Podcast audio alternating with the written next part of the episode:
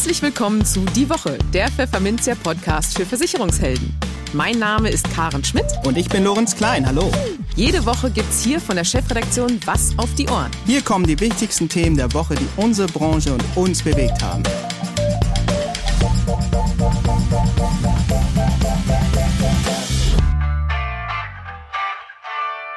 Moin aus Hamburg und herzlich willkommen zu Folge 76 unseres Podcasts. Heute ist Freitag, der 18. Februar 2022. Und diese Themen haben wir heute für Sie. Wir sprachen mit dem BU-Experten Stefan Kaiser über eine aktuelle WDR-Reportage, in der die Berufsunfähigkeitsversicherer in ein schlechtes Licht gerückt werden. In den News der Woche offenbart eine Studie, dass jeder zweite Versicherer nicht mal die Kapitalkosten verdient, GKV und PKV wehren sich gegen eine Impfkontrolle im Rahmen einer allgemeinen Impfpflicht.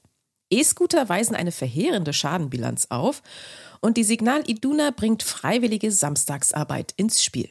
Und für unser Schwerpunktthema für den Monat Februar, Maklerpools, wollten wir eigentlich mit Max Pool-Chef Oliver Dreves sprechen. Doch unser Interviewtermin am Mittwochnachmittag ist aus Krankheitsgründen leider kurzfristig geplatzt. Wir wünschen rasche Genesung, lieber Oliver Dreves, und freuen uns auf den Nachholtermin. Im Gespräch. Ich habe gedacht, die spinnen. Wie können die sowas ablehnen? Petra Neumann, die Frau des ehemaligen Kfz-Mechanikers Uwe Neumann, ist entsetzt. Die WDR-Reportage Die Story hat die Neumanns bei ihrem zermürbenden Rechtsstreit mit ihrem Berufsunfähigkeitsversicherer begleitet. Auch zwei weitere BU-Versicherte, die Zank mit ihrem Versicherer haben, hat der WDR in der Sendung ausführlich porträtiert. So sehr die Einzelschicksale berühren, viele Versicherungsmakler unterstellen den Filmemachern eine tendenziöse Ausrichtung, die die Legende von den bösen Versicherern fortspinnt. Was ihn an der Reportage des WDR stört, welche Kritik womöglich sogar berechtigt ist und was sich in der BU ändern muss, erklärt uns jetzt der Fachexperte Stefan Kaiser, Geschäftsführer der BU Expertenservice GmbH aus Schweinfurt im nun folgenden Gespräch. Moin, Herr Kaiser, herzlich willkommen im Podcast. Hallo.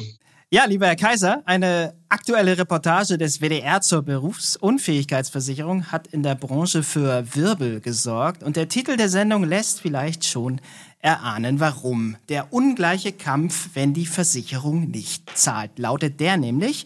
Im Film geht es um drei Menschen, die zunächst vergeblich versuchen, eine Leistung von ihrem jeweiligen BU-Versicherer zu erhalten ob es am Ende gelingt, lassen wir hier mal offen oder ich zumindest. Ich verweise unsere Zuhörer da mal auf die ARD-Mediathek, wo die Sendung abrufbar ist. Und hier im Podcast können wir auch nicht alle strittigen Fragen erörtern, die in der 45-minütigen Reportage aufgeworfen werden. Daher greife ich nur mal ein paar Punkte heraus. Und zwar kritisiert der Film, dass die Ermittlung des BU-Grades durch den Versicherer, also der Prüfprozess, ob ein bedingungsgemäßer BU-Fall überhaupt vorliegt, nicht dem Sozialgesetzbuch folgen muss. Die Versicherer prüfen demnach auf Basis des VVG Versicherungsvertragsgesetz. Und dadurch könne es eben passieren, dass Menschen, die eine volle staatliche Erwerbsminderungsrente zuerkannt bekommen haben und womöglich auch einen Pflegegrad, trotzdem nicht per se als berufsunfähig gelten. Was viele Menschen womöglich als ungerecht empfinden.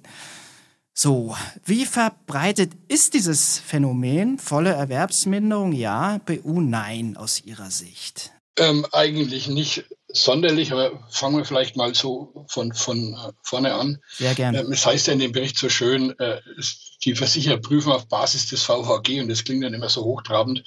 Aber VVG ist ja nichts anderes wie das Versicherungsvertragsgesetz und das ist Basis eines jeden Versicherungsvertrages in Deutschland.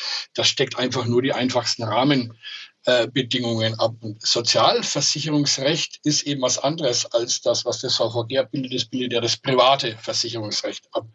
Und deswegen ist es juristisch erstmal naheliegend, dass das eine mit dem anderen mal nichts zu tun hat. Und dann ist es natürlich auch fraglich, kann ich dann von dem einen aufs andere schließen?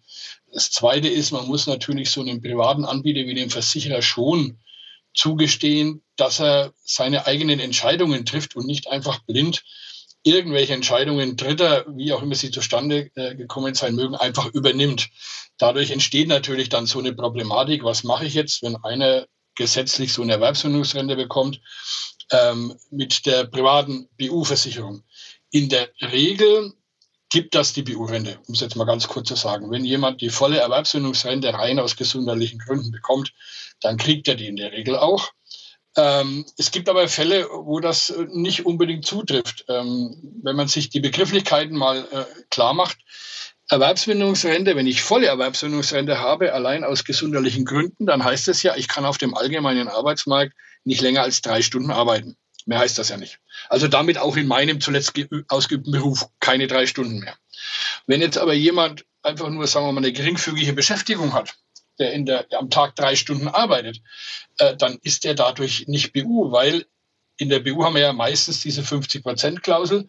Und wenn wir jetzt einfach mal ganz plakativ nun so eine ähm, quantitative Betrachtungsweise äh, äh, hernehmen, dann bedeutet es ja drei Stunden die Hälfte 1,5 Stunden. Also der muss nachweisen, dass er keine 1,5 Stunden mehr am Tag seinen Job ausüben kann. Und dann sagt halt die Erwerbsminderungsrente gar nichts aus. Die sagt ja nur, du kannst jetzt keine drei Stunden mehr. Also kann ich da gar nichts herleiten. Habe ich aber einen Vollzeitjob, wo jemand acht Stunden arbeitet, wäre die Hälfte vier Stunden und mit unter drei liege ich da weit drunter, ist im Prinzip eigentlich die Erwerbsminderungsrente nahe. Also so einfach ist das nicht. Das Zweite ist, volle Erwerbsminderungsrente kriege ich ja meistens ähm, als sogenannte Arbeitsmarktrente. Das heißt, eigentlich sind die medizinischen Voraussetzungen nur erfüllt für eine Rente zwischen drei und sechs Stunden auf dem allgemeinen Arbeitsmarkt tätig zu sein, nämlich die halbe Erwerbsbildungsrente.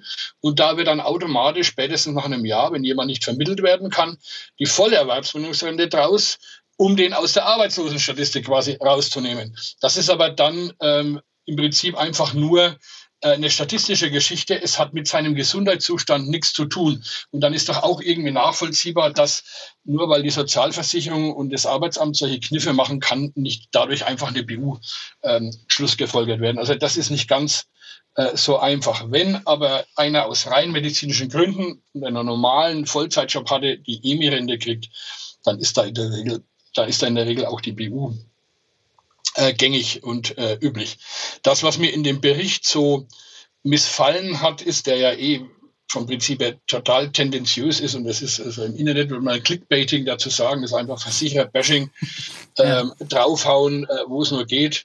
Äh, das ist äh, einfach nicht zielführend, weil es die Wahrheit nicht, nicht abbildet. Ähm, da sagt man, früher hätte es da eine Klausel gegeben in den Bedingungen, die dann sofort den Versicherer dazu zwingt, äh, die BU-Rente zu bezahlen. Und erstaunlicherweise sei die herausgenommen worden. Es ist dann auch der Universalgelehrte äh, befragt worden, der von den Öffentlich-Rechtlichen immer befragt wird, wenn es um Handyverträge, Mietverträge, Stromkosten äh, und auch BU-Verträge geht. Und der hat sich dann auch gewundert, dass es diese Klausel nicht mehr gibt. In Wirklichkeit gibt es die Klausel schon seit, ich weiß nicht was, 20 Jahren oder 30 Jahren nicht mehr. Und die Klausel hieß auch nicht so, wie es der Vertrag, wie es der Beitrag suggeriert. Der suggeriert ja, bis du hast du eine BU-Rente gesetzt oder jetzt eine EMI-Rente, dann zahlen wir. Die Klausel hieß immer, wenn du rein aus medizinischen Gründen die volle Rente bekommst und diese unbefristet bekommst. Stand immer da drinnen. Und manchmal waren noch andere Einschränkungen mit mindestens Alter oder Laufzeit oder sowas. Aber die drei Dinge standen immer drinnen. Und eine unbefristete Rente wird ja praktisch oder fast nie ausgesprochen, sondern die wird ja immer erst grundsätzlich befristet ausgesprochen. Zwei Jahre oder drei Jahre und wird erst nach neun Jahren äh, unbefristet, ähm, äh, meistens zumindest und kann nur in Ausnahmefällen, nämlich dann, wenn medizinisch überhaupt keine Verbesserung mehr zu erwarten ist, überhaupt von vornherein als unbefristet äh, ausgestellt werden. Also diese Fälle, wo diese Klausel gegriffen hätte, hat es eh fast nie gegeben. Die war im Prinzip im Vertrag, ohne irgendeinen Praxisbezug zu haben. Und das, was drinnen stehen müsste, wäre ja, wenn du die EMI-Rente kriegst, dann zahle ich. Und aus den von mir gerade geschilderten Gründen kann ich das ja irgendwie ähm, nicht übernehmen, das wäre äh, zu einfach. Also die Situation ist da natürlich schon etwas schwieriger. Wenn dann aber der Fall so ist, wie in diesem Beitrag, wer sich das anschaut, dass da so ein Kfz-Meister ist, der in Vollzeit gearbeitet hat, der aus gesundheitlichen Gründen die volle Erwerbsminderungsrente kriegt. Ich glaube, der hatte, der hatte einen GDB von 100 mit den drei mit den BGH-Merkmalen. Ne? Also äh, ähm, B ist äh, Mitnahme Begleitperson, G ist gehbehindert oder beziehungsweise erheblich äh, behindert in der Bewegungsfunktion und H hilflos, also der ist äh, allgemein hilflos. Und er hat Pflegegrad 4 gehabt, wenn mich nicht alles täuscht. Äh, dass da dann keine BU-Rente rauskommen kann, dass sich da die Leute darüber aufregen, ist klar. Der Fall ist furchtbar. Das hätte anders geregelt werden müssen. Es kann überhaupt nicht sein, dass der am Schluss in so einen windigen Vergleich musste. Da ist der Versicherer irgendwo falsch abgebogen, äh, aus meiner Fernsicht. Und da hätte man deeskalieren, das anders machen können. Aber das sind eben die Ausnahmefälle. Also ich mache den ganzen Tag ja nichts anderes in meiner Firma als Versicherungsberater, als BU-Leistungsfälle zu bearbeiten. Und ja, ich erlebe solche Fälle auch, aber das ist vielleicht einer von 100. Und das ist einer zu viel unter den 100. Müssen wir uns nicht drüber streiten. Aber der Beitrag möchte mir ja suggerieren, äh, dass 99 von 100 zu laufen und nur einer von 100 läuft gut. Und das stimmt halt einfach hinten und vorne nicht. Ne? Die Sache ist etwas komplizierter, als man es in dem Beitrag äh, darstellen wollte oder dargestellt hat. Okay, vielen Dank für diese Einordnung, für diese Klarstellung. Ähm, wir bleiben aber trotzdem noch ein bisschen in diesem Film und zwar äh, kommen wir mal zu einer weiteren Aussage, äh, die gemacht wird in der Reportage. Wir springen jetzt mal zum Ende der Reportage. Da kommt die linken Politikerin Amira Mohamed Ali zu Wort. Und zwar will sie erreichen, dass BU-Versicherte gar nicht erst klagen müssen. Sie will den Weg zur Rente radikal vereinfachen heißt es im Film. Zitat, es geht nicht, dass Versicherer Ewigkeiten durch die Anforderung immer neuer Gutachten die Berufsunfähigkeit anzweifeln können sollen, sondern wir sagen, bei dem ersten Gutachten, ab dann muss schon mal ausgezahlt werden. Und bei einem zweiten Gutachten gilt die Berufsunfähigkeit als unwiderleglich bewiesen. Das heißt, dann muss endgültig bezahlt werden. Zitat Ende. Diese Vorschläge hat die bisherige Regierung allerdings abgelehnt, fügen Reporter hinzu, aus gutem Grund aus ihrer Sicht? Ja, schon. Ähm, also erstmal, ich bin natürlich bei äh, der Politikerin, wenn äh, permanent die eigenen Gutachten angezweifelt werden. Also sie hat ja nicht gesagt, wie die Gutachten ausgehen. Ich denke mir, sie hat es so gemeint, wenn der Versicherer ein Gutachten beauftragt und das Gutachten, das der Versicherer beauftragt hat, stellt Berufsunfähigkeit fest, genau. dann kann es passieren, dass jetzt der Versicherer zu seinem eigenen Gutachten sagt, das ist doch Mist, was sie da geschrieben hat und das passt doch nicht. Äh, und jetzt zweifelt der quasi sein eigenes Gutachten an. Das sind dann schon Dinge, die passieren ganz selten, aber sie passieren. Auch das äh, erlebe ich ab und zu mal, aber wirklich ganz selten. Und das hat immer ein Geschmäckle, das ist immer komisch. Und dass man da gegen was machen will, ist nur nachvollziehbar. Also insofern die Intention unterstütze ich. Ähm, da gibt es Dinge, die dürfen nicht passieren und da muss man sich überlegen, wie man das bremsen kann. Meiner Meinung nach kann man es aber halt nicht so bremsen, wie die gute Frau das machen möchte. Das ist so typisch. Jedes Problem ist ein Nagel und ich bin jetzt der Hammer. Äh, draufhauen und dann war es das. Das kann es einfach nicht sein. Das ist einfach viel zu kurz gesprungen. Da hat nicht nachgedacht. Denn wenn ich quasi die Gutachten als Basis nehmen würde für meine für meine Handlungsweise, dann ist ja, wenn ich das also vorausgesetzt, daraus, daraus soll eine vernünftige Lösung entstehen, dann ist ja Grundvoraussetzung, dass die Gutachten vernünftig sind. Die, die Gutachten müssen belastbar sein und müssen richtig fachmännisch gut handwerklich gemacht sein. Ansonsten macht das ja keinen Sinn, wenn ich eine Entscheidung, wie sie auch immer ausschaut, fußen lasse auf einem schlechten Gutachten. So. Leider ist es so, dass ich würde sagen, aus meiner Erfahrung raus grob 50 Prozent der Gutachten wirklich gut gemacht sind, wo man sagen kann, da sitzt ein Facharzt dort, der hat sich genügend Zeit genommen zur Untersuchung, der hat sich seine Gedanken gemacht, der hat das fachlich gut aufbereitet und diese Meinung kann man fachlich vertreten, das hat Hand und Fuß. 50 Prozent der Gutachten erfüllen meiner Meinung nach, mindestens 50, sind vielleicht sogar mehr, den Standard nicht. Ähm, und dann habe ich schon ein Problem. Ne? Wenn ich dann den Versicherer zwinge, irgendwas zu entscheiden, was auch immer, auf Basis eines murksigen Gutachtens, das kann es irgendwie auch nicht sein. Aber es ist, hat schon ein Geschmäckle, was da passiert. Ähm, es gibt zum Beispiel so Gutachteninstitute. Die werden immer wieder mal von Versicherern zum Beispiel angerufen. Das sind einfach Institute, die machen nichts anderes als Begutachtungen zu machen, verdienen damit ihr Geld. Und die werden eigentlich nur beauftragt von Versicherern oder von, vor Gerichten. Andere beauftragt die ja nicht. Und dann muss man sich immer die Frage stellen, ist da nicht in dem System ein, ein Sachzwang immanent, den man eigentlich gar nicht will. Nämlich liegt es nicht nahe, dass man sich dann überlegt, ich darf eher tendenziell mal nicht so oft ähm, gegen die Versicherer aussagen, die bezahlen mich ja schließlich und da kriege ich ja die Aufträge äh, drüber. Und ich habe so den Eindruck, dass das schon eine Rolle spielt. Ähm, also es läuft nicht so, wie man immer denkt, dass Versicherer dem, dem Gutachter sagen und schreibt bitte negativ, ich will ablehnen, das glaube ich nicht, dass solche Gespräche laufen und dass so Gemauschel abgeht. Habe ich noch nie erlebt und kann ich mir überhaupt nicht vorstellen.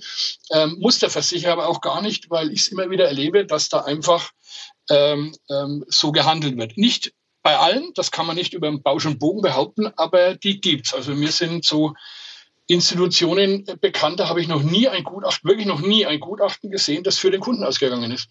Und da trifft das zu, was die Rechtsanwältin in dem Bericht auch gesagt hat, die äh, Frau Hiller war das, glaube ich, die eben gesagt hat, ähm, dass dann meistens drinnen steht, ja, ich stelle Aggravation fest, das verwässert das Ergebnis und ich kann nichts Vernünftiges aussagen, weil der Patient seine äh, Krankheit also künstlich unfassbar erhöht und ich deswegen das nicht objektivieren kann.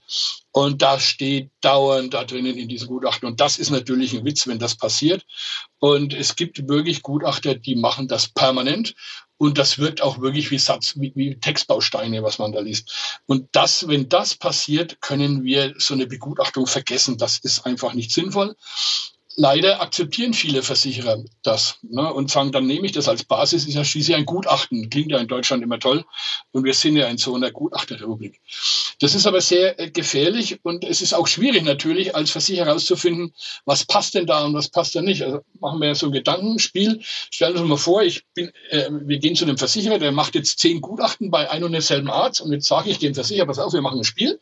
Ich sage jetzt dem Gutachter, neunmal soll er die Leute untersuchen und bitte in das Gutachten rein reinschreiben, was er denkt und sein Bestes geben. Und bei einem von den zehn denkt er sich irgendwas aus und schreibt einen totalen Mumpitz rein. Also natürlich fachlich alles sauber, aber es entspricht überhaupt gar nicht der Wahrheit. Und die Aufgabe des Versicherers ist jetzt herauszufinden, welches Gutachten ist denn das Ausgedachte. Und ich werde mit Ihnen, das wird er nicht rausfinden. Das geht nicht. Weil wenn das fachlich passt, wirst du das nicht herausfinden. Das kriegst du nur raus, wenn du das ernst nimmst, das Thema mit der Begutachtung, indem du dich auch mit der anderen Seite beschäftigst, nämlich mit dem Kunden. Ihn fragst, wie war die Begutachtung? Was hat denn der Gutachter da gemacht? Kann sein, dass ein Gutachter, der ein psychiatrisches Gutachten macht, mich eine Stunde und 20 Minuten begutachtet und danach weiß er, wie es in meiner Seele ausschaut. Und Ärzte, die mich acht Wochen lang in der stationären Behandlung hatten, können darüber keine Aussage treffen oder zumindest eine falsche. Kann das echt sein? Also da habe ich so meine Zweifel. Und diese Begutachtung selber steht halt auf so wackeligen Beinen, dass ich finde, die kann eigentlich keine Basis für eine vernünftige Entscheidung sein, zumindest nicht für so eine endgültige, wie es die gute Frau Muhammad Ali äh, vorschlägt. Viel besser wäre, meiner Ansicht nach, meine persönliche Meinung, das, was die, der Rechtsanwalt, wie hieß er, Hennemann hieß er, glaube ich, äh, gesagt hat, der ihm erzählt hat, dass es in dem US-amerikanischen Recht äh, es möglich sei, ähm, ähm, so ethisch-moralisches Fehlverhalten des Versicherers und rechtsmissbräuchliches Verhalten des Versicherers, wie er sich ausgedrückt, fühlbar zu sanktionieren, hat er, glaube ich, gesagt. Äh, ist mir komplett neu, wusste ich gar nicht, dass es ein Land gibt, das sowas probiert oder macht. Ich weiß auch nicht, wie die Mechanismen da ausschauen und ob das sinnvoll ist, in unser Recht übertragbar ist. Aber den Gedanken finde ich viel, viel charmanter, dass man einfach versucht, Versicherer in einem gewissen Rahmen in ein gutes kulturelles Verhalten zu zwingen, als mit dem Hammer draufzuhauen und irgendwelche komischen Gutachten als Basis zu nehmen äh, über Wohl und Wehe. Das Problem dabei ist nur, selbst wenn das geht, wir wissen ja, wie mittlerweile so in der Gesetzgebung vorgegangen wird, das glaube ich ist handwerklich extrem schwierig, das vernünftig zu machen. Und ob das in der heutigen Zeit noch vernünftig machbar ist bei den ganzen handwerklichen Fehlern, die man so mittlerweile mitbekommt in den ganzen Gesetzgebungsverfahren und Gesetzen, habe ich so meine Zweifel. Aber das wäre was, was ich viel mehr unterstützen würde, weil es nämlich das Grundproblem eher angeht als diese Geschichte mit den, mit den Gutachten. Ja, okay. Vielen, vielen Dank für diese Ausführung. Das ist wirklich sehr interessant, weil man da ja sicherlich auch nicht täglich drüber spricht, über so ein Thema, was auch ein dickes Brett ist, muss man ja auch sagen. Aber ich glaube, viele, die Zuhörer können hier folgen, glaube ich, weil sie das gut darstellen. Ähm, jetzt haben wir die Politikerperspektive vorhin behandelt. Jetzt würde ich gerne mal den Blickwinkel einnehmen der Versicherungsbranche oder der, der Maklerschaft, wenn man so will.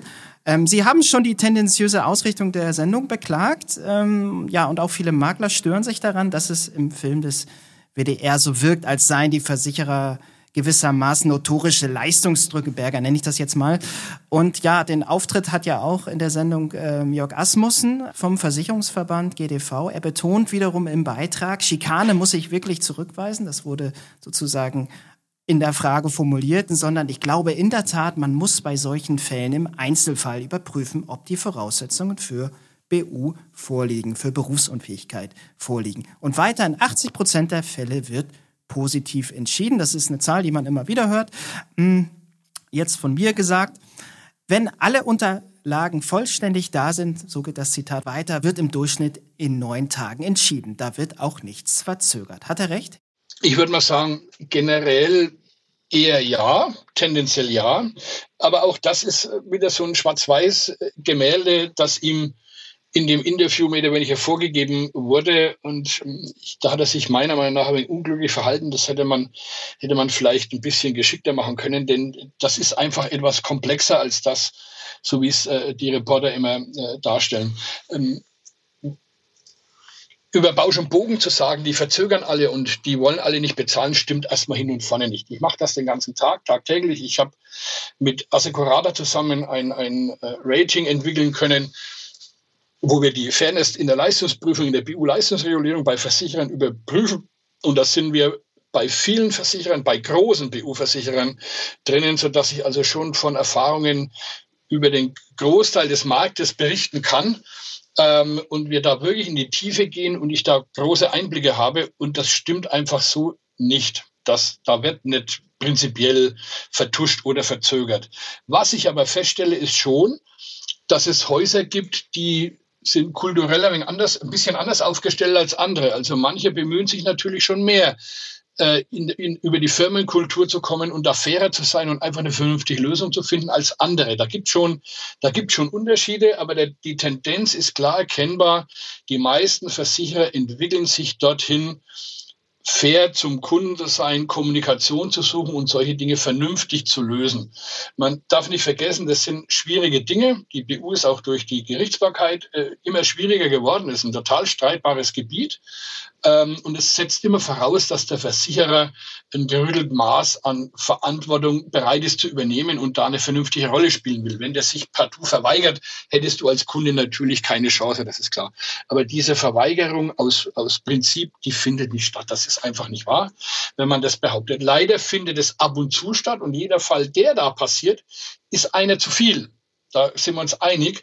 Ähm, aber das ist nicht äh, im Bausch und Bogen, kann man das so nicht sagen. Es sind eher schon immer wieder dieselben, die da ein bisschen auffallen, so würde ich jetzt mal nennen, und immer wieder die gleichen, die, bei denen man eher den Eindruck hat, die wollen das einfach äh, äh besser oder gut lösen. Ähm, dem Asmussen muss ich ein bisschen in Schutz nehmen, weil so wie er da wieder befragt wurde, was hat er denn eigentlich für eine Chance gehabt, sich da vernünftig darzustellen? Ähm, der wird, ihm werden die Fälle dahin geschmissen. Aus datenschutzrechtlichen Gründen vermute ich mal, hat er sich da eh nicht schlau machen können. Und selbst wenn sie es irgendwie gemacht hätten, hätte er da kaum was drüber erzählen dürfen. Einige Fälle, die da besprochen wurden, waren in einem laufenden Verfahren. Da darf er sich dann eh eher nicht dazu äußern, ist eh schwierig. Also was will er machen, außer seine Plattitüden da loszuwerden?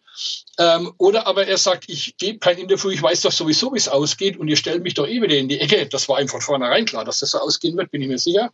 Ich gebe euch gar kein Interview. Naja, dann würde ein Bericht auftauchen, der GDV ist sich zu fein, da eine Stellungnahme abzugeben. Also der konnte nur verlieren, meiner Meinung nach. Und ähm, das war, glaube ich, auch einfach das Ziel, ihn da vor die Kamera zu zeigen. Viel schlauer wäre es gewesen, wenn man zum Beispiel sich mal damit beschäftigt hätte, wie ist denn das passiert? Es gibt viele Leute, die das hätten beurteilen können. Das können unter Umständen Anwälte sein, aber vor allen Dingen äh, ich oder meine Kollegen, wir können sowas beurteilen, weil der Kunde hat ja die Akten oder Kopien davon. Wenn man sich das mal durchliest und schaut, was da passiert ist, kann man als Fachmann ziemlich schnell erkennen, wo ist da wer falsch abgebogen, wie ist es entstanden, wie hätte man es lösen können. Ja, ähm, aber ähm, da wirst du ja nicht gefragt und ich und ein paar Kollegen haben da immer wieder mal Anfragen bekommen von solchen Sendungen. Wir machen das im Prinzip aber eigentlich nicht mehr, dass wir daran teilnehmen, weil wir nämlich genauso tendenziös dann dargestellt werden in den Interviews und es macht keinen Sinn, in so einer Sendung teilzunehmen. Das könnte man alles ganz anders aufbereiten und man könnte da zur Meinungsbildung beitragen, wenn man seiner journalistischen Pflicht da mal ein bisschen mehr nachkommen würde. Und da spreche ich einfach diesen ähm, Leuten, die den Beitrag erstellt haben, ab. Das war einfach nicht die Intention, die da passiert ist. Und noch ein Wort zum Asmus und den Zahlen, die er da kolportiert. 80 Prozent waren anerkannt. Weiß ich jetzt nicht, ob es 80 Prozent sind. Mein das, was ich als Zahlen kenne, sind vielleicht eher 70 Prozent, aber auch 70 Prozent. Die Zahl deckt sich auf jeden Fall mit meinen Erfahrungen. Da bin ich doch weit weg davon zu erzählen, dass die nichts bezahlen, wenn von vornherein 70 Prozent der Fälle geregelt werden. Die meisten werden geregelt Der Weg dorthin ist eher das Problem. Also das, was ich anmerkle, ist, dass das viel zu umständlich ist, dass man einen weiten Weg gehen muss und die durchschnittliche Bearbeitungsdauer ist ungefähr sechs Monate, Pi mal Daumen. Und das ist für jemanden, der in solcher existenziellen Not ist, natürlich schon ein ewig langer Weg. Und das kann im Einzelfall auch mal ein Jahr oder zwei Jahre werden, wenn Begutachtungen und tralala äh, gemacht werden müssen. Von dem Rechtsweg vor Gericht ganz zu sprechen, da bist du ja gleich fünf Jahre unterwegs, wenn es doof läuft. Es wird viel positiv geregelt, aber es ist durchaus noch Luft nach oben. Äh, die neun Tage, die ihr dann immer in den, in den Raum wirft, äh, die sind nichtssagend. Ähm, ich weiß immer nicht, warum er das überhaupt erzählt. Denn ähm, er sagt immer, wenn die Unterlagen vollständig vorliegen, dann brauchen wir neun Tage. Zwei Bemerkungen dazu. Wenn die Unterlagen wirklich vollständig vorliegen, wieso braucht man dann neun Tage? Also das muss in zwei oder drei Tagen auch gehen. Neun Tage kann ich überhaupt nicht nachvollziehen. Das ist einfach im Strich. Und es ist ja ein Durchschnittswert. Das heißt ja, manche schaffen es in zwei Tage und andere brauchen anscheinend drei Wochen dafür. Also das verstehe ich nicht, was da teilweise passiert. Und vor allen Dingen ist ja wichtig, wenn die Unterlagen vollständig sind. Und das ist ja der eigentliche Gag an der ganzen Geschichte. Wer definiert denn, wann die Unterlagen vollständig sind? Das ist ja der Versicherer. Und da treiben manche halt Spielchen und sagen, das brauche ich noch und jenes noch und dann zögert sich hinaus. Das ist aber, wie gesagt, relativ selten. Ähm, ich habe die Erfahrung gemacht, wenn wir das machen, treffen wir auch ab und zu auf solche Probleme. Aber die Fälle, die wir positiv für unsere Kunden erledigen können, das sind wir im Bereich von vielleicht 97 Prozent oder sowas um den Dreh rum.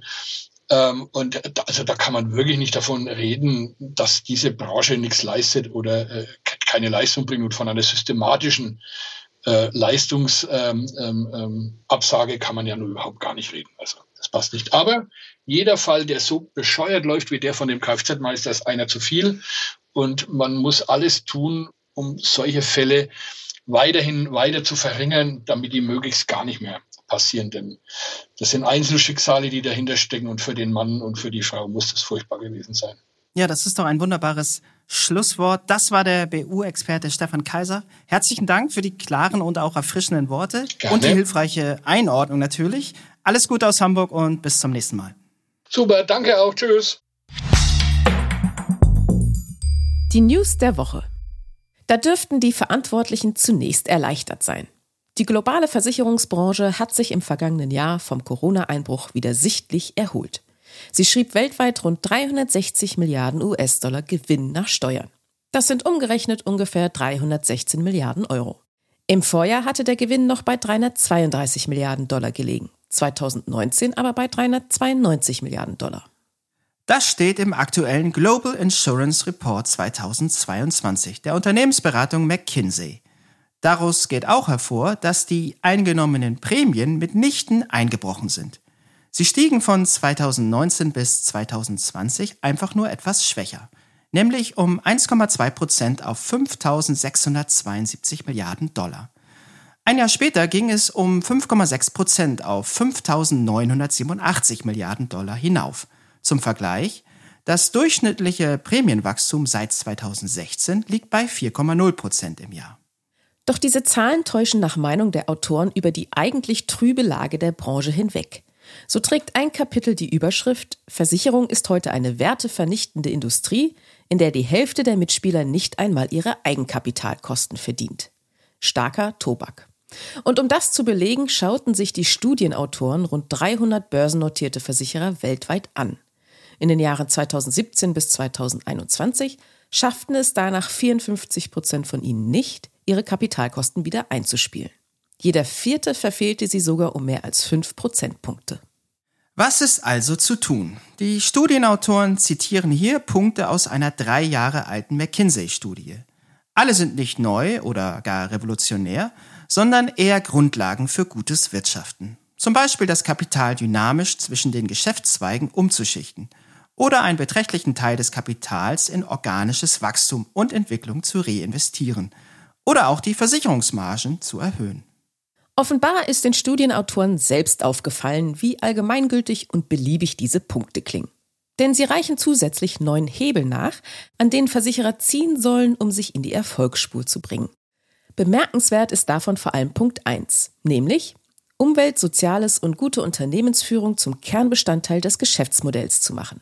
Passt ja genau in das große Trendthema unserer Zeit. Welche Hebel gibt es noch? Man könne zum Beispiel die eigene Relevanz erhöhen, indem man neue Produkte entwickelt und neue Risiken abdeckt. Oder andere Ökosysteme und Insurtechs mit einbinden. Vielleicht auch neue Geschäftsmodelle für das digitale Zeitalter entwerfen. Und, das wäre in der Tat mal hilfreich, die Kerntechnologie auf den neuesten Stand zu bringen. Nun denn.